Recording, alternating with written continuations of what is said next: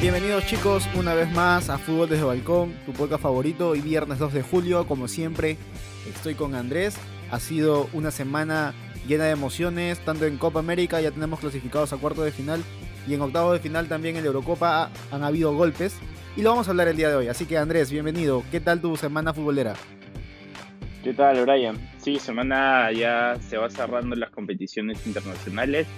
Ya estamos echando un ojito a la pretemporada. Hoy día salió el calendario de la liga, por ejemplo, así que ya poco a poco acaba eh, los torneos de selecciones que han estado, bueno, más la Eurocopa que la Copa América a un buen nivel y nos volvemos a la normalidad usual de, la temporada europea.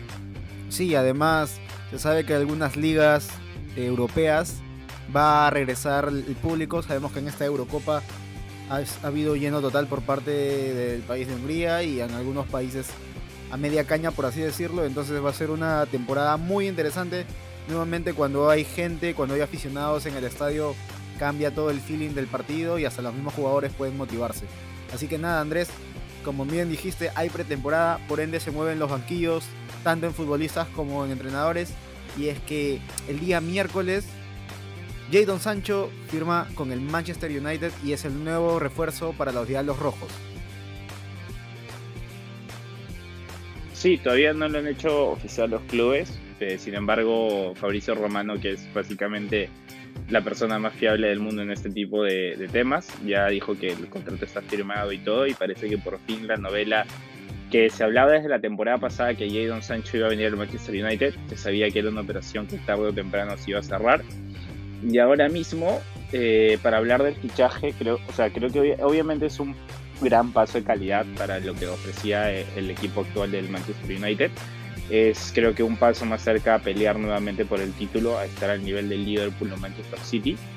Sin embargo, no sé si sea la mejor contratación. Creo que se hablan de 80 millones de euros, más 10 millones en variable, lo cual lo acercaría a 90. Ya sabemos cómo son estas cifras, así que un promedio de entre 90 a 100 millones de euros que ha pagado al Borussia Dortmund. Y me, no sé, yo creo que podrían haber pensado alguna otra posición que era más urgente, como la delantera, no tienen a un 9, es verdad que está Cavani que le han renovado debido a la excelente temporada pasada que tuvo, pero recordemos que debido a la lesión y todo, eh, dejó una gran sensación, pero estuvo solo presente los últimos seis meses. Y antes de Cavani había venido la opción de Igalo, que estuvo cedido de China seis meses, entonces creo que hubieran podido ir los tiros por ahí o tal vez un paso más adelante en el medio campo. Todavía es verdad que no cierra, pero creemos que para el fichaje que, o sea, para el desembolse que ha habido ya no va a haber otro gran fichaje en el Manchester United y sobre todo repasemos rápidamente la línea de jugadores que tiene que pueden jugar entre 9 y banda, que son Rashford, Martial, Cavani, Daniel James y Greenwood. Eh, más ancho vendrían 6-6 jugadores para tres posiciones que en verdad vendría a ser un poco 4 para 2 porque Cavani y Rashford son los que más o menos pueden jugar. O sea, Cavani sí juega de 9, pero Rashford a veces puede entrar en esa rotación. Entonces no sé, como digo, por nombre y todo, me parece que es bien, va a encajar bastante bien. Creo que es uno de los jugadores que tiene mejor regate, más desequilibrante. Sin embargo, no sé si es debido al cómo está la plantilla, a los jugadores que tienen cada posición, sea la decisión más acertada, sobre todo porque probablemente se van a tener que desprender de o Marcial o Daniel James y le va a quitar un poco la progresión a Greenwood, que la anterior temporada esta había tenido una explosión bestial. Es verdad que está con los problemas fuera de la cancha, con el, ¿cómo decir?, con la cerecita del pastel que tuvo el problema en Islandia junto con Phil Foden y unas muchachitas que entraron a la concentración en Inglaterra. Eh, va a quedarse con, se le va a cortar un poquito la progresión que estaba teniendo. No sé qué opinas tú. Básicamente todas tus palabras que has dicho es interesante, pero sí, me queda la sensación de que el Manchester United tiene que reforzar sobre todo la delantera. Nadie duda de Cavani, pero la edad también ya está pasando factura. ¿Cuántos años tiene Cavani? 33, 34 es la promo de Luchito Suárez, la promo de Messi, y sabemos que son jugadores que ya están con llegando a la etapa final de su carrera. Es más, me parece que Cavani dijo que su último objetivo con su selección, que es la Uruguaya, es de que lo llega a clasificar a Qatar, jugar con Qatar, si es que llega a clasificar y, se retiraría de la selección. Entonces ya vamos viendo un declive de la selección, o mejor dicho, un declive de su, de su paso. Entonces, por ahí el Manchester United debió haber apresurado la marcha sobre conseguir un delantero joven.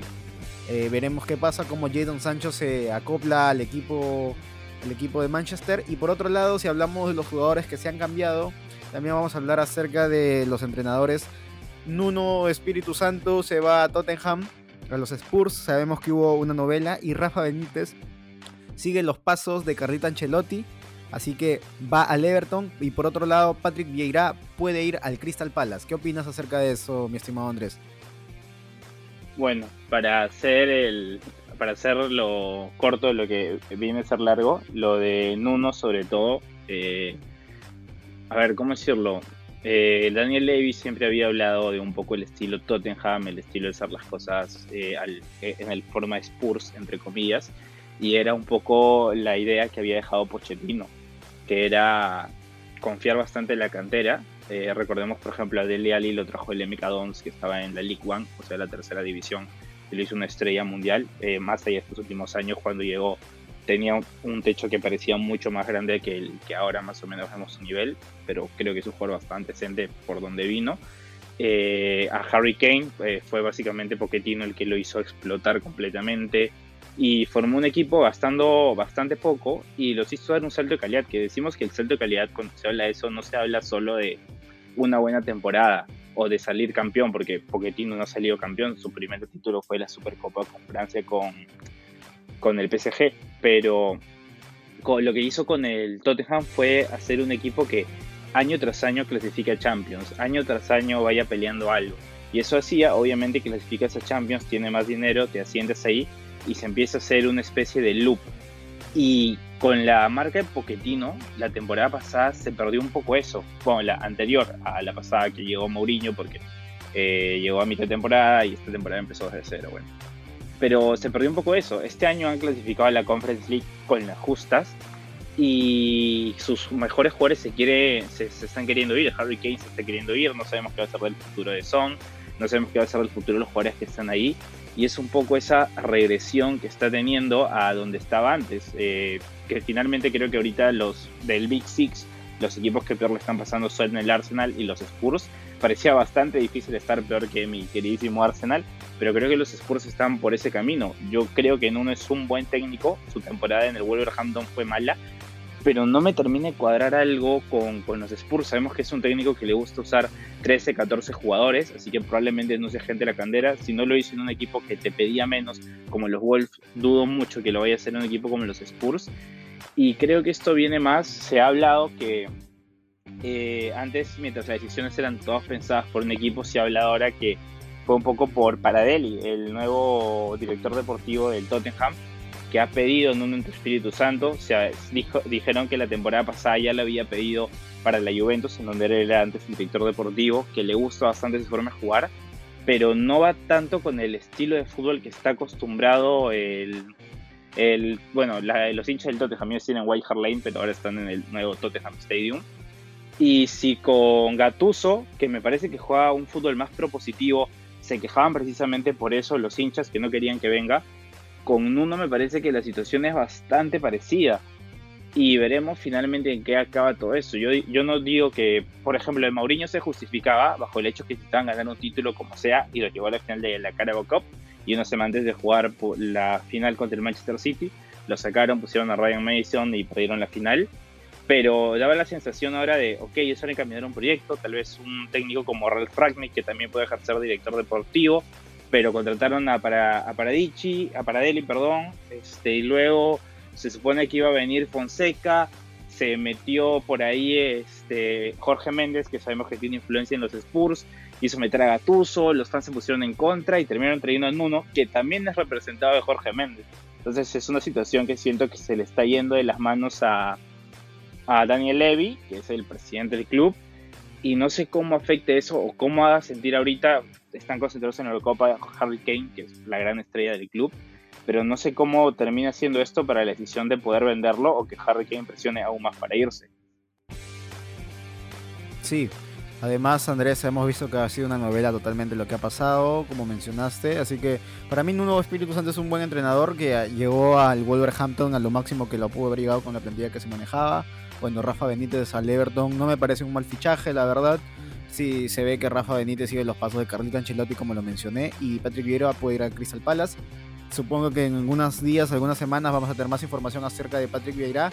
Por otro lado, tenemos la novela de Tonali. Sabemos que hay un triángulo entre el Milán y entre el Brescia, y es que el, el, club Milán pretende obtener una rebaja en el precio de compra pactado en su día con el Brescia por la totalidad del pase de Sandro Tonali. Y es que después de una temporada muy regular, tal vez de este joven prometedor centrocampista, uh, la dirección rosonera tiene dudas acerca de proceder su fichaje, al menos el precio que habían este, pactado. Entonces, ahí hay una novela con, con Donali, hay una novela con, entre estos dos clubes. ¿Qué más nos puedes ampliar de esta información, querido Andrés? Sí, básicamente lo que dices, que bueno, con la pandemia también y todo eso, aunque el fichaje se dio dentro del contexto de la pandemia, ahora el Milan quiere reducir, tal vez incluir algún jugador, el Brescia parece que preguntó por Colombo, el Milan no quiere traspasarlo, sino una sesión se dice que la sensación, la gente que sabe Daniel Elongo, que es un periodista centrado en lo que pasa en el Milan, eh, y fuentes confiables, o que usualmente tienen la razón, hablan que hay buenas sensaciones entre los equipos, que al inicio no, no estaba muy claro, ahora mejor. Pero de entre todo eso ha saltado la noticia que el Brescia lo ha llamado a Sandro Tonali para que cuando empiece la pretemporada, que la verdad Ve que hoy empezó la pretemporada de la mayoría de equipos de segunda división de Inglaterra, así que en estos días debe empezar para los equipos de Italia. Eh, creo que el Brescia no logró ascender, o parece, no, no me acuerdo si es el Empoli o el Brescia que ascendió, pero me parece que el Brescia sigue en segunda división, entonces ya debería empezar, bueno, en Serie B la pretemporada y veremos si es que el Milan a priori parece que quiere cerrar rápido. Se habla de buenas sensaciones, pero todavía no se habla que sea cerrado y el Milan lo quiere cerrar para que no pase esto, porque finalmente como al futbolista y a su entorno le afecta el no saber, también hay que pensar un poco que es un ser humano, tener que ir a Brescia, luego a Milan, tener que entrenar con el equipo, no saber qué ser tu futuro, y creo que el Milan tiene que evitar eso, si es que finalmente quiere quedarse con el jugador. Sí, es un quilombo lo que se está armando, todo lo que está pasando, pero esperemos también qué va a pasar en los siguientes días. Y si estamos hablando de jugadores, eh, sabemos que este miércoles tanto Abraham, el defensa o central de la selección peruana, y Lionel Andrés Messi, el delantero de la selección argentina. Ahora mismo son agentes libres, no han renovado tanto Abraham por Godoy Cruz como Lionel Messi del Fútbol Club Barcelona. No, Abraham por Vélez, creo. Perdón, Vélez. ¿Qué, dije? Este, Godoy, Cruz. Ahí está otro jugador peruano. Otro jugador peruano que es Cartagena que también ha, dejado de lado o ha, acabado su contrato. Perdón, me retracto. Vélez, este, Abraham y Messi eh, por, este, por el Fútbol Club Barcelona. Ahora mismo son libres. Sabemos toda la novela que tuvo Messi. De cara o de momento, eh, Messi está enfocado en la selección argentina, ya que se juega su pase a, semifinales justamente contra, contra Ecuador, que lo va a jugar el día de mañana a las 8 de la noche, mañana sábado 3 de julio.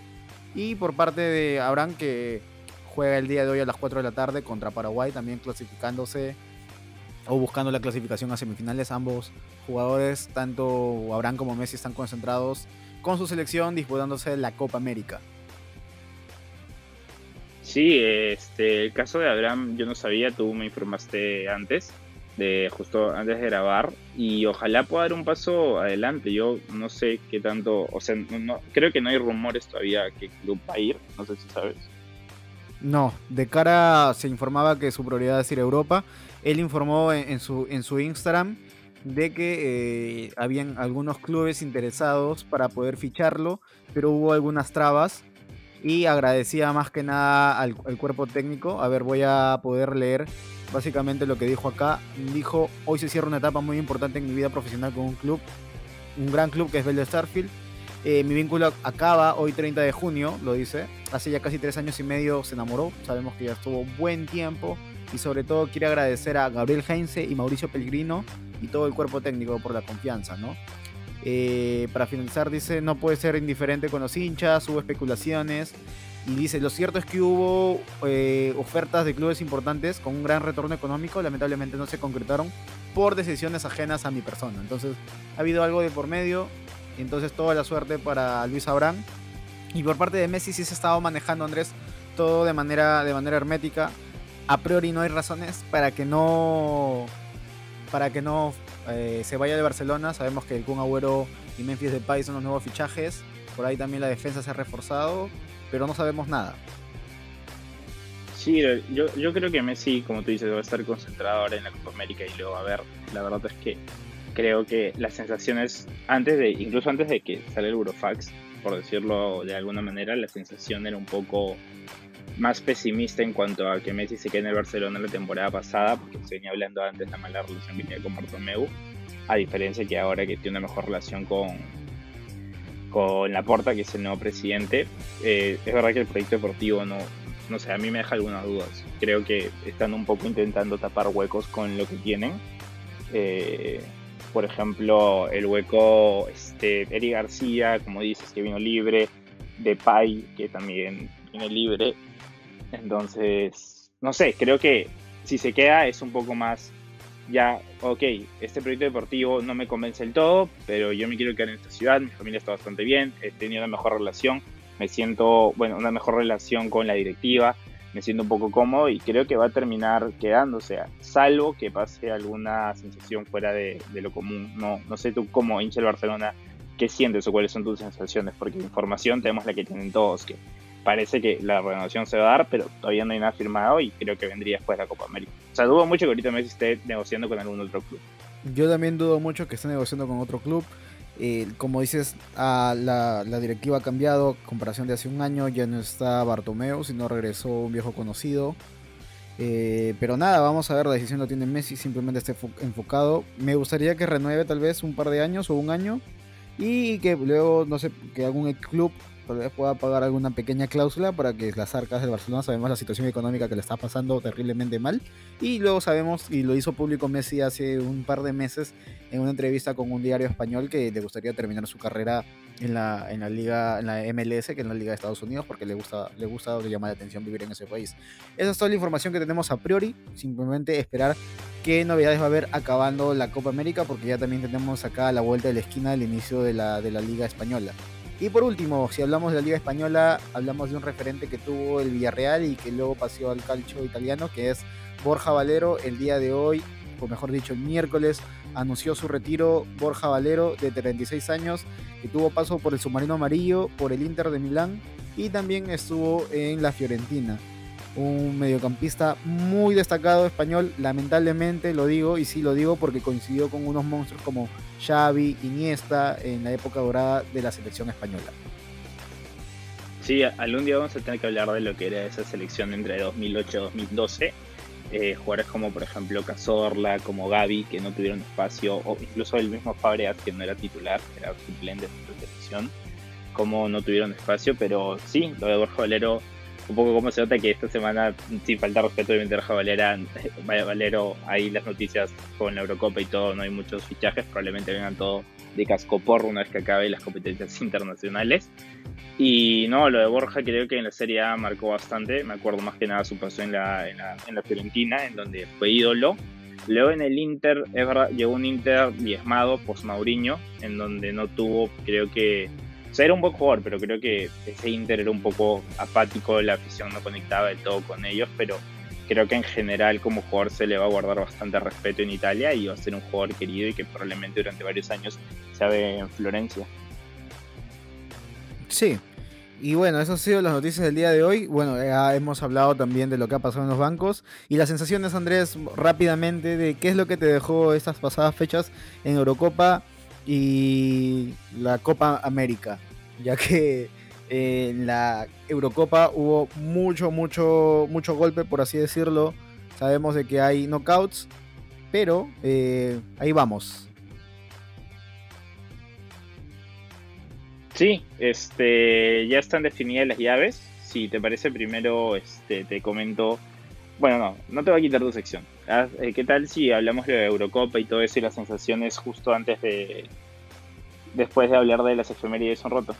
Claro, las efemérides del día de hoy llega gracias a.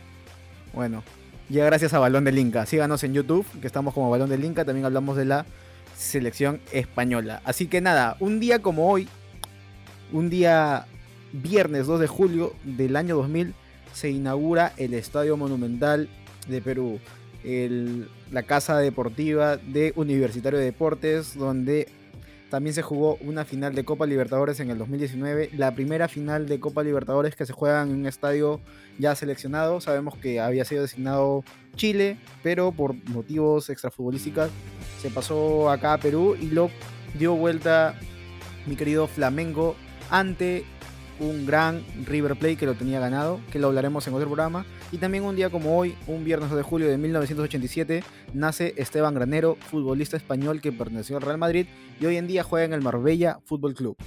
Así que enhorabuena para Esteban Granero que cumple 34 años.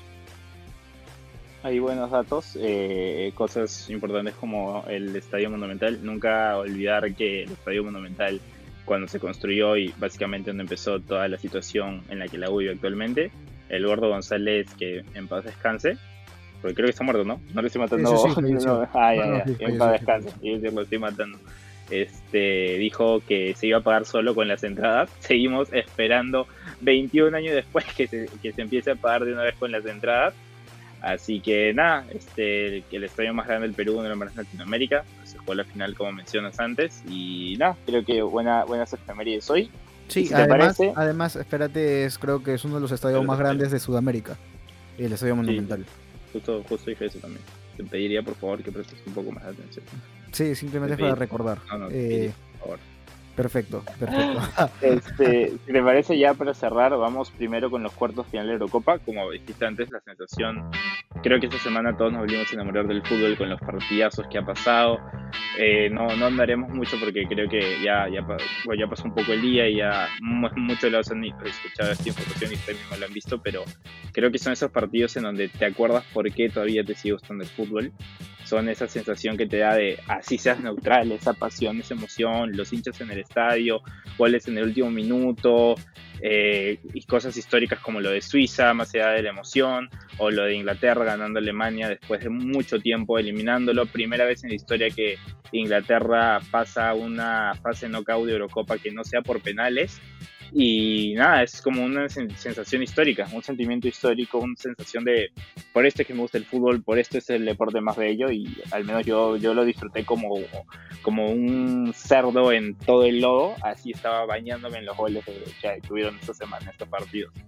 Sobre todo el día lunes hubieron 14 goles en dos partidos, una cosa espectacular, una cosa de locos. Y sí, ha sido, ha habido muchos golpes, la verdad, a todas las personas que apuestan, me incluyo, han habido golpes, han renegado. Es más, nosotros en el episodio anterior habíamos dicho nuestros favoritos, quién clasificaba, quién no clasificaba. Hay sorpresas.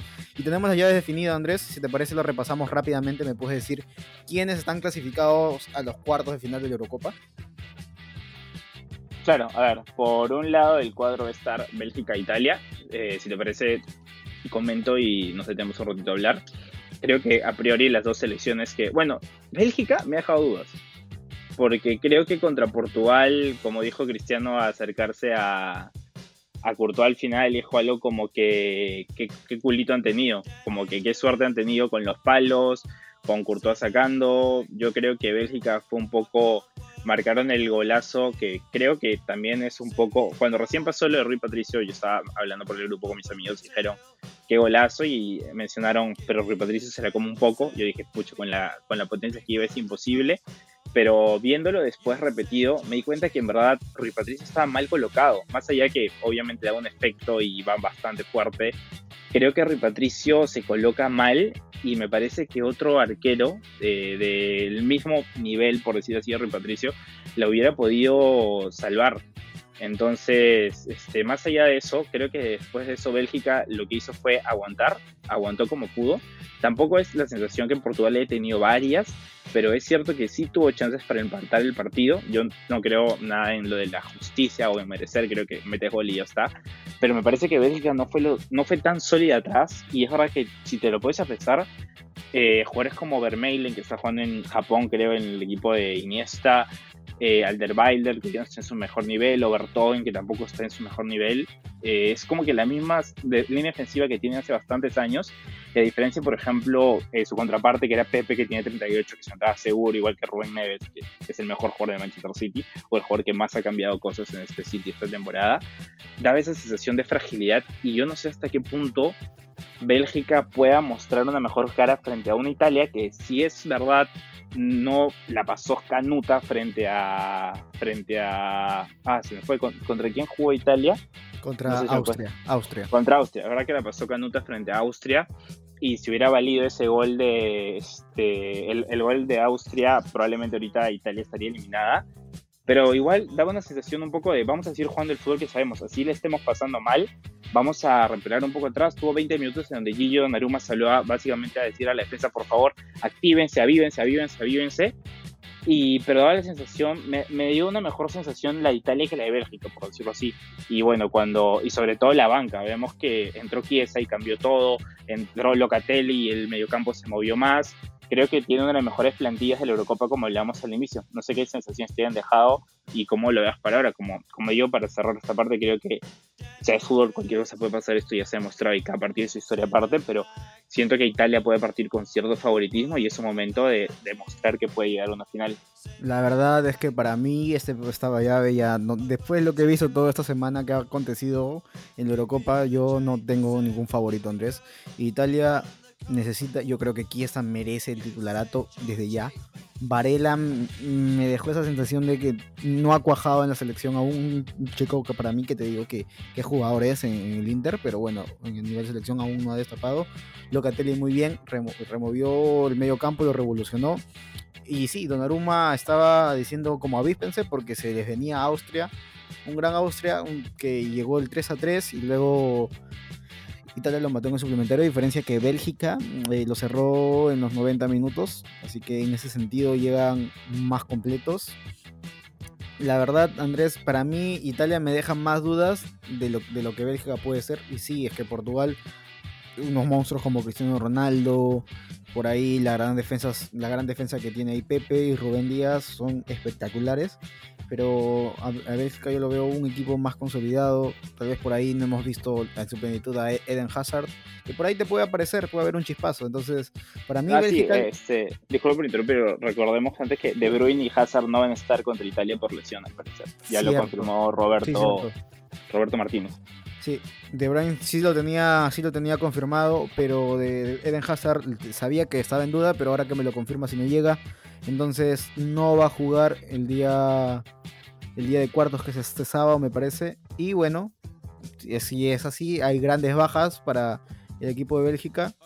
Y por otro lado, Andrés, eh, tenemos un Suiza-España, que acá hay mucho pan por rebanar en esta, en esta llave de cuartos de final. Los dos equipos que vienen de partidos no, no, no solo sumamente desgastantes a nivel físico, sino a nivel emocional.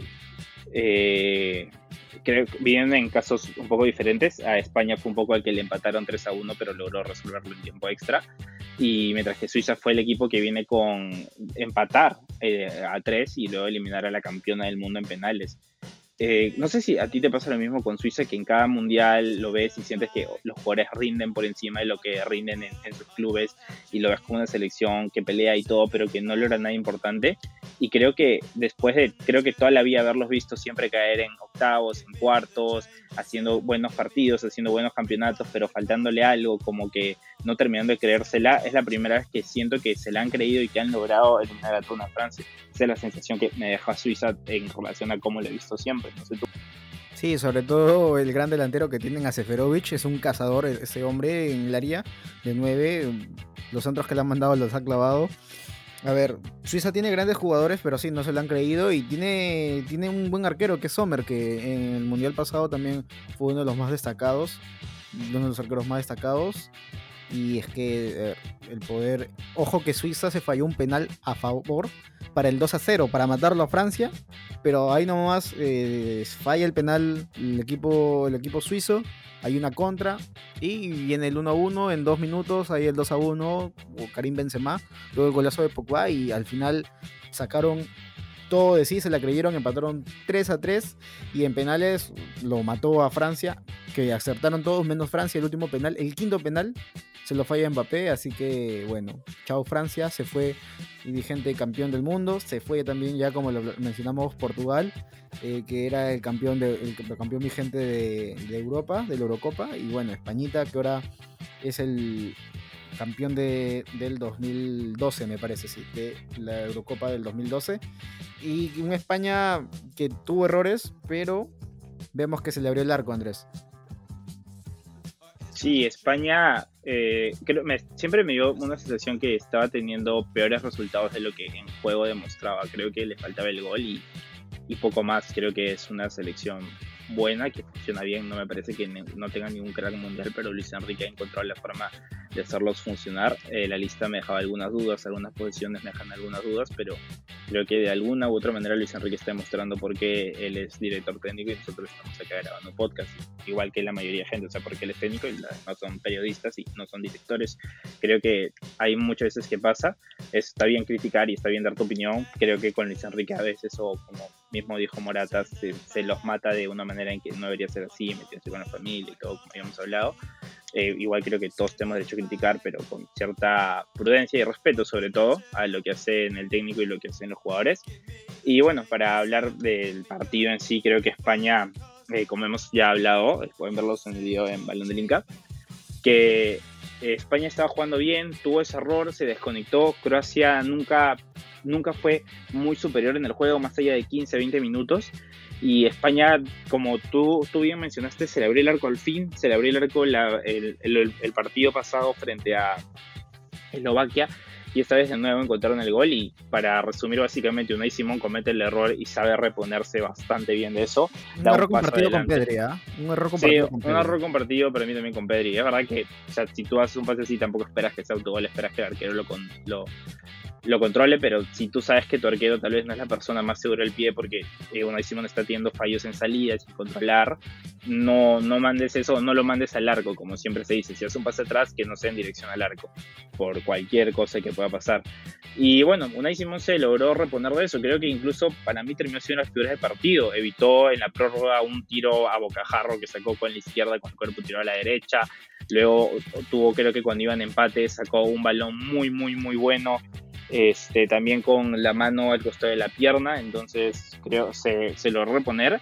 Y Morata marcando ese golazo, fue un muy buen gol, es verdad que terminó de alguna manera medio solo, no fue lo mejor defendido, pero controlar y definir con esa potencia es bastante difícil, sea cual sea la situación. Y veremos esto, qué tan bus anímico sea de España, que yo tengo una pequeña... Es verdad que, a ver, ¿cómo, cómo decir esto? Estamos hablando de jugadores que son profesionales, pero me parece que obviamente contra Francia hubieran salido con otra actitud frente a la que salen contra Suiza. No sé si les conviene tanto ser, a pesar de que ya hemos visto la, la pasada, la fecha pasada, creemos que obviamente España va a salir como favorito y no sé qué tanto eso puede afectar a su forma de ver el juego. Venían ellos con bastante crítica en la fase de grupos, por lo cual era un constante demostrar, caerse, levantar, demostrar. Contra Croacia es verdad que contra Eslovaquia había un positivismo, pero pasó eso de Unai, y ellos, los jugadores tenían esta sensación, se levantaron, mientras que ahora que un poco toda la prensa está con ellos, se la creen, luego que vienen como favoritos, no sé cómo está el grupo, cómo puede afectar eso. Yo te digo, mi favorito obviamente es España, eh, creo que va a pasar España, creo que Suiza lo va a pelear, no va a ser complicado, pero creo que España con calidad individual va a poder lograrlo, aunque como digo, creo que Suiza es una situación bastante complicada, sobre todo en la parte defensiva, pero no sé tú cómo crees que afecte toda la situación y un poco ese cambio dinámica que hubo en todo sentido y que por primera vez creo que más allá que en grupo eran claros favoritos, ahora en fase no caos diferente, pero van a partir un poco con, con eso de con calidad individual lo ganamos. No sé qué opinas tú. De hecho, España tiene toda la presión encima porque parte como favorito. Es cierto, no es su mejor momento futbolístico, pero la historia le respalda lo que fue la selección en la época ahora lo respalda y Suiza viene de menos a más que también eh, ellos vienen con un envión anímico así que todo parte de la presión que sienta la selección de España para poder afrontar ese partido y Suiza dio un gran partido y también España también se le ha abierto el arco como dijiste eh, nada, Álvaro Morata aún tiene que, no está tan ansioso. Yo creo que va más por un tema mental, porque las cualidades lo tiene de un gran delantero. Pero vamos a ver qué acontece. Por otro lado tenemos Andrés República Checa, Dinamarca, rápidamente lo voy a mencionar. República Checa eliminó a, un, a Países Bajos, que era favorito, y, y ha tenido esta, este golpe, por así decirlo. Y por otro lado, Dinamarca también clasificó ante Gales, un Dinamarca que también tiene jugadores interesantes. De hecho, sabemos todo lo que pasó con Eriksen y no está en esa plantilla, pero sigue jugando muy bien y tiene un muy buen arquero quien es Casper Schmeichel. Sí, Dinamarca es un poco la historia de la Euro, ¿no? Eh, recordemos que en el 92 salieron campeón, ya pueden buscar la historia que fueron invitados porque un club se cayó, un equipo, un país se cayó, no pudo, no fue a la competición, terminaron levantando el título y todo. Y es un poco, está, no, repitiendo la historia obviamente, pero están de nuevo, es, esa, es el equipo, ¿cómo es? el equipo fetiche de todos en la Euro, ya se hablaba un poco que podía ser la sorpresa desde, desde antes de, pero ahora se está viendo con mayor claridad lo que puede lograr este equipo creo que contra República Checa son favoritos y que estén en, que estén en una posible semifinal es bastante bonito, por, como hemos dicho, con un poco la narrativa que tienen con lo de Eriksen, con todo. Y no, yo, yo voy a muerte con Dinamarca en este partido. Sí, Dinamarca claro favorito, claro favorito, a pesar de República Checa haber dado el golpe contra Holanda o contra Países Bajos, pero es que ese partido estuvo desaparecido Vainaldum, la defensa estaba muy mal planteada. Ya, en fin, no voy a hablar más de ese partido. Y por otro lado tenemos Ucrania de Andrei Chepchenko que clasificó ante Suecia. Y por otro lado tenemos a Inglaterra que se lo cargó a Alemania y que a pesar de que la historia avalaba tal vez que Alemania eh, había ganado en esos matamatas. Eh, Inglaterra ha podido, ha podido clasificar a cuartos de final. Ahí tú como te, te sientes más inglés, ¿me puedes decir qué, qué pasa? Yo quiero decir que el fútbol is coming home. Inglaterra ha logrado romper esa maldición de alguna manera contra Alemania.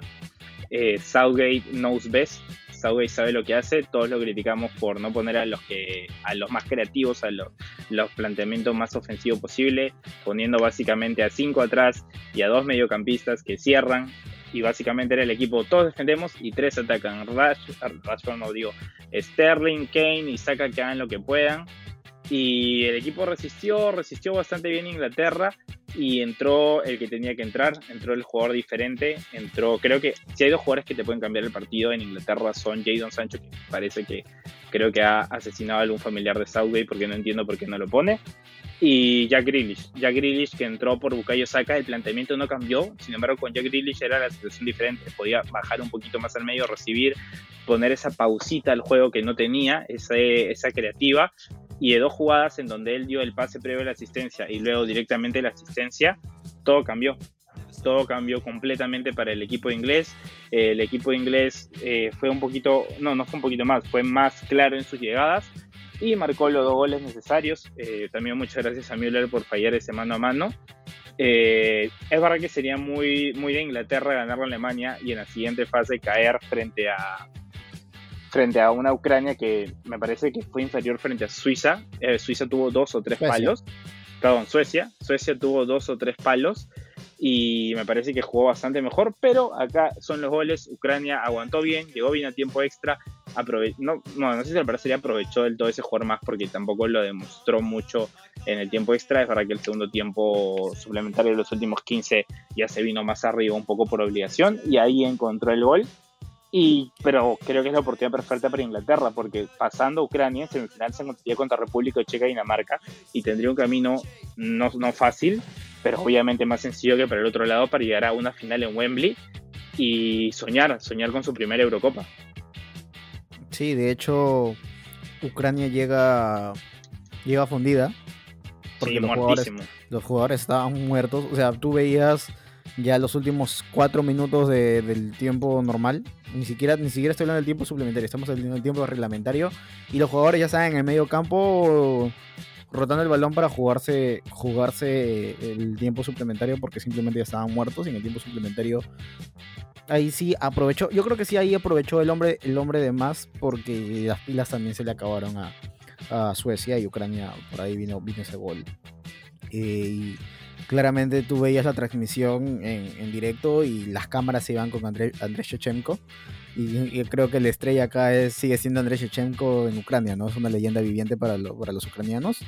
Pero Inglaterra tienen nombres interesantes. De todas maneras, Grealish tiene que estar en el equipo para poder distribuir el balón, para poder complementar, para poder dar juego, para que los otros jugadores puedan brillar, tipo Sterling, tipo Kane que de una u otra forma no hay un jugador en Inglaterra que pueda dar ese juego para que los demás jugadores puedan desarrollar también sus habilidades. O sea, hay, selecciones en el cual puedes traer una estrella, pero si esa estrella no se, no se acopla a los jugadores, simplemente no va a brillar.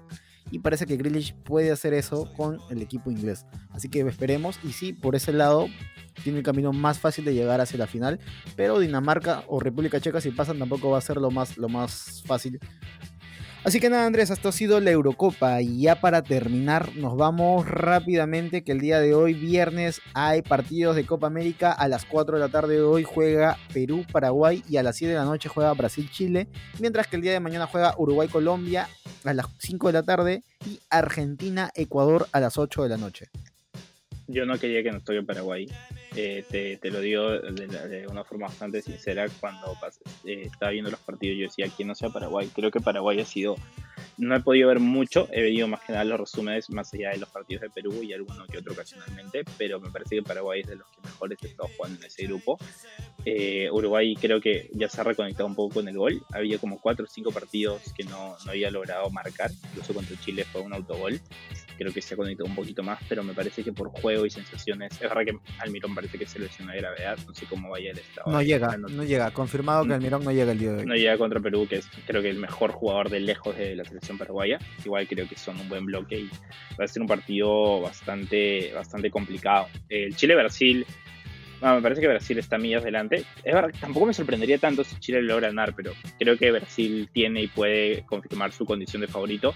Si es que decide jugar, la pelea no creo que sería en serio, porque recordemos, son profesionales, pero si el partido se lo toma un poco a ganar, porque creo que Brasil está pasando eso de saber sentirse favorito y luego está en una situación que no se esperan, como el empate contra Ecuador o contra Colombia empezar perdiendo, que tienen que remar contra corriente y entre que no esperaban esa situación y, se, y empieza la frustración, eso les termina jugando en contra. Entonces creo que deberían ya saber que esto es un, la fase de knockout, pierdes te vas y tomárselo como tal frente a Chile, que creo que si muestra su mejor versión, o sea, si muestra su mejor versión no hay nada que hacer, Brasil va a ganar, pero si se encuentra con una versión mediocre o errática de Brasil y ellos muestran la mejor versión, creo que Chile tiene, aunque sea chances, de lograr pasar.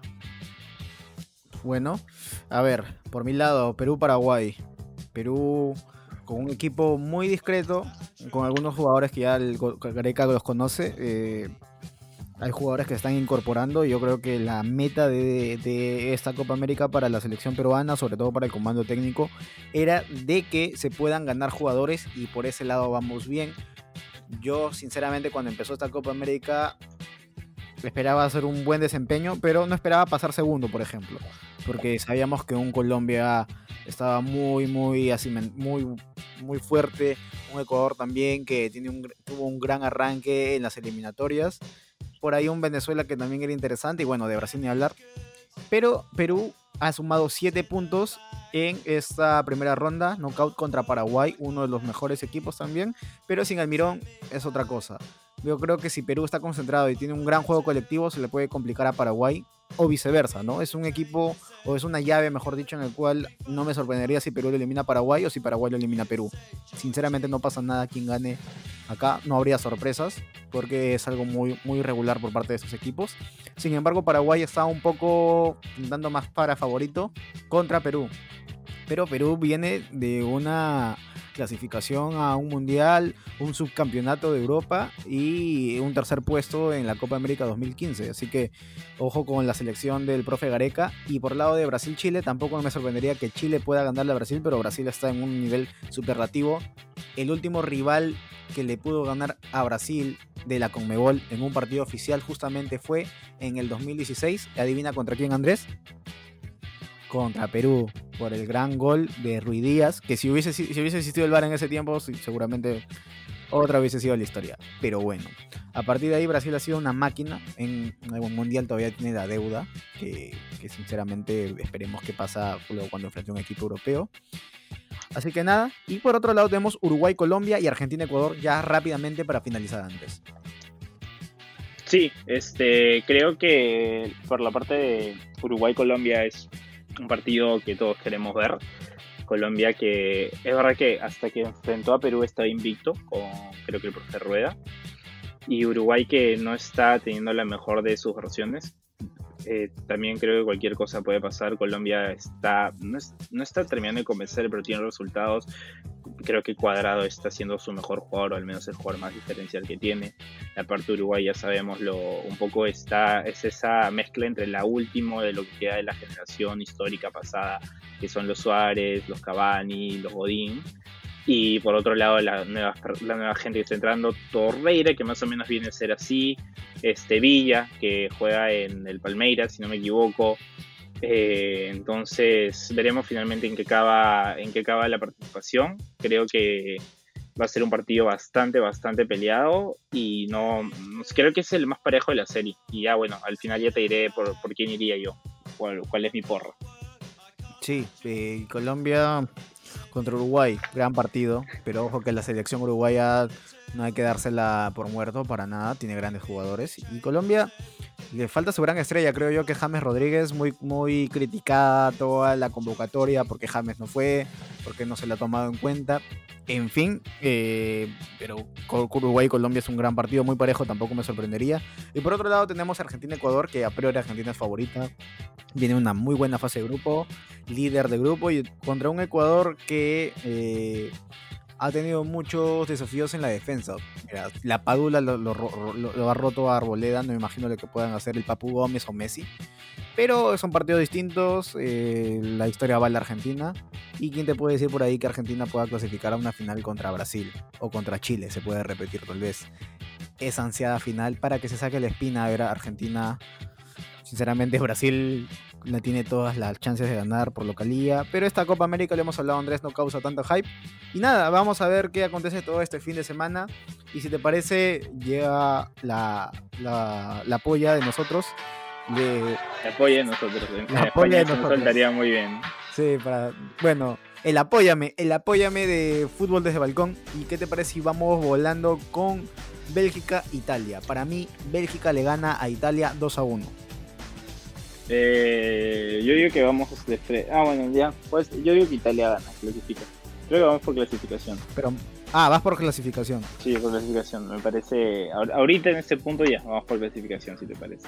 Ya, bueno, yo digo que Bélgica clasifica. Por otro lado, Suiza-España.